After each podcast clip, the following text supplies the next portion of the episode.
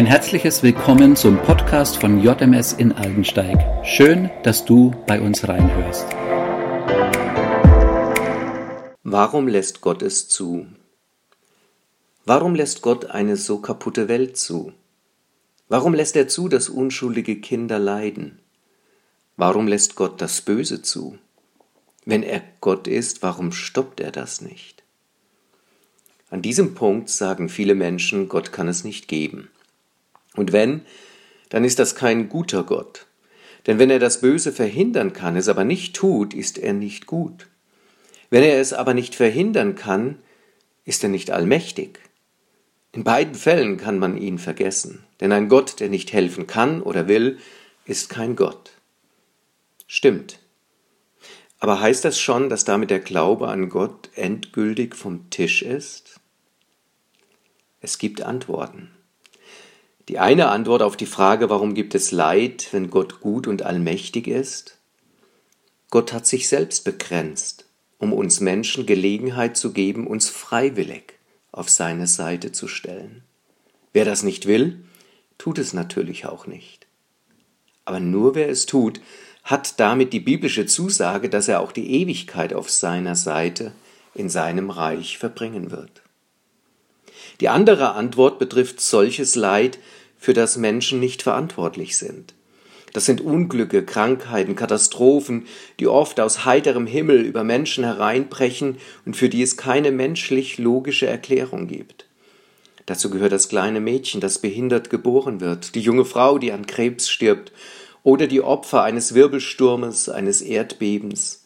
Warum lässt Gott das zu? Hat er keine Macht, das zu verhindern? Was sagt die Bibel dazu?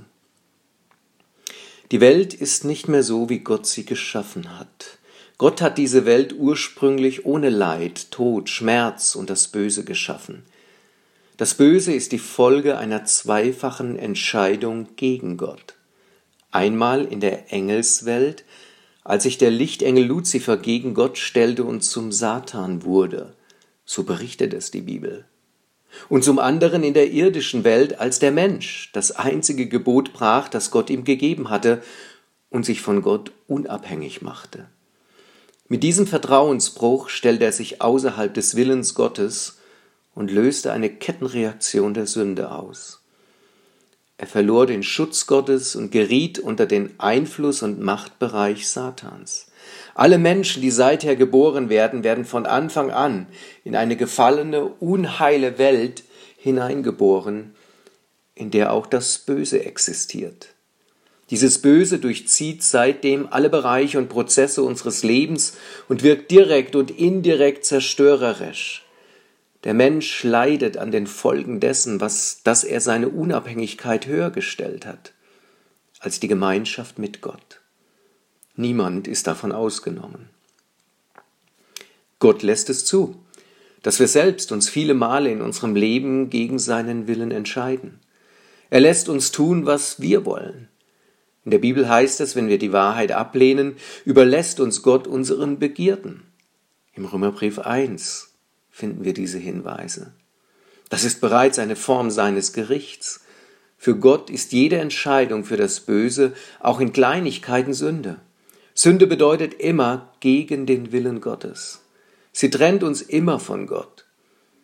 Diese Trennung hält, wenn sie nie aufgehoben wird, auch über unseren Tod hinaus. Sie verschließt uns den Himmel und kann nur durch eine einzige Weise wieder beseitigt werden, durch Jesus Christus.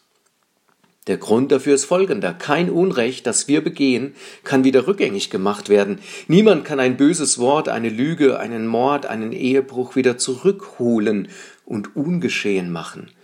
Wer eine Lüge ausspricht, hat gelogen, auch wenn er hinterher zehnmal die Wahrheit sagt. Unsere guten Werke können darum unsere schlechten nie wieder ausgleichen. Wir können uns daher nie selbst gerecht machen. Das kann nur Gott. Aber auch er kann es nur deshalb, weil Jesus bereit war, den Preis dafür zu zahlen. Nur er kann uns vergeben, weil nur er starb für unsere Schuld. Jeder Mensch empfängt nicht nur Leid, sondern verursacht es auch. Jeder braucht daher die göttliche Vergebung. Um sie zu erhalten, fordert uns die Bibel zur Umkehr, zur Bekehrung zu Gott auf. Damit meint sie, dass wir aus einem Leben ohne Gott in ein Leben mit Gott eintreten. Das geschieht durch eine bewusste, persönliche Entscheidung, die wir treffen müssen.